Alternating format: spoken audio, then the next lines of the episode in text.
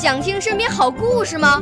来红苹果微电台，我是小主持人故事大王。想参加娱乐节目互动吗？来红苹果微电台，我是小主持人开心果。想来我们新闻现场吗？来红苹果微电台，我为你做直播报道。想有个机会脱口秀吗？来红苹果微电台，我带你在精彩栏目中互动开讲。我们的语言魅力在这里提升，我们的儿时梦想从这里起航。大家一起喜羊羊。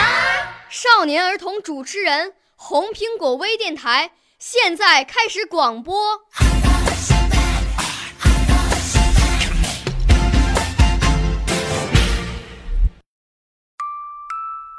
亲爱的，大朋友、小朋友，你们好，我是小主播黄晨一，我来自湖南省浏阳市长南路小学。今天我带来的故事是《小青蟹不见了》。池塘边的小泥洞里面住着小螃蟹，小螃蟹坐在洞口晒太阳，真舒服啊。小螃蟹想，不知道它醒了没有？它总是喜欢在中午睡一会儿。小螃蟹举起它的大钳子，在墙上敲了两下，咚咚。隔壁也传来了咚咚，那是住在隔壁的小青蟹敲的。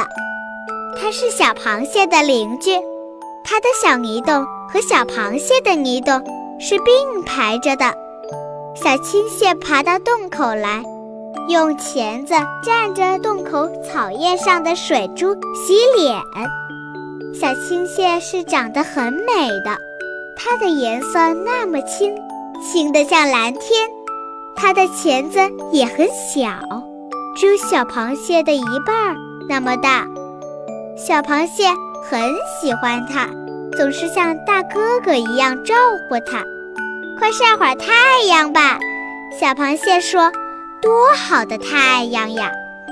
嗯，小青蟹很乖地说：“它和小螃蟹一样，在洞口坐着，太阳照着它们两个。”小螃蟹睡着了，小青蟹却在想：干嘛每天都要晒太阳呢？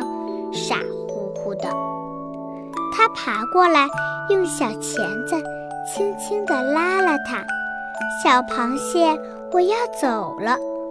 小青蟹说：“什么？走？到哪儿去？”小螃蟹醒来，吓了一跳。我想去找一个更好的地方住。小螃蟹很吃惊，难道这个地方不好吗？小青蟹轻轻地说：“我也不知道，但是我真的要走了。可是，可是，小螃蟹也不知道该说什么好。第二天看到小青蟹时，它已经走远了。小青蟹转过身来，朝它挥了挥它的小钳子。小螃蟹很难过，它用钳子。”敲敲墙壁，咚咚，那边再也不会传来咚咚的声音了。小螃蟹一直在洞口坐到天黑。小螃蟹心里想：小青蟹现在到哪儿了呢？它是不是每天还会晒太阳呢？它身上还是那么轻吧？小螃蟹每天睡觉前还是要敲两下墙壁。它是敲给自己听的，然后小螃蟹就吐一大堆泡泡，把自己藏起来。他难过的时候总是这样的。少年儿童主持人，红苹果微电台由北京电台培训中心荣誉出品，微信公众号：北京电台培训中心。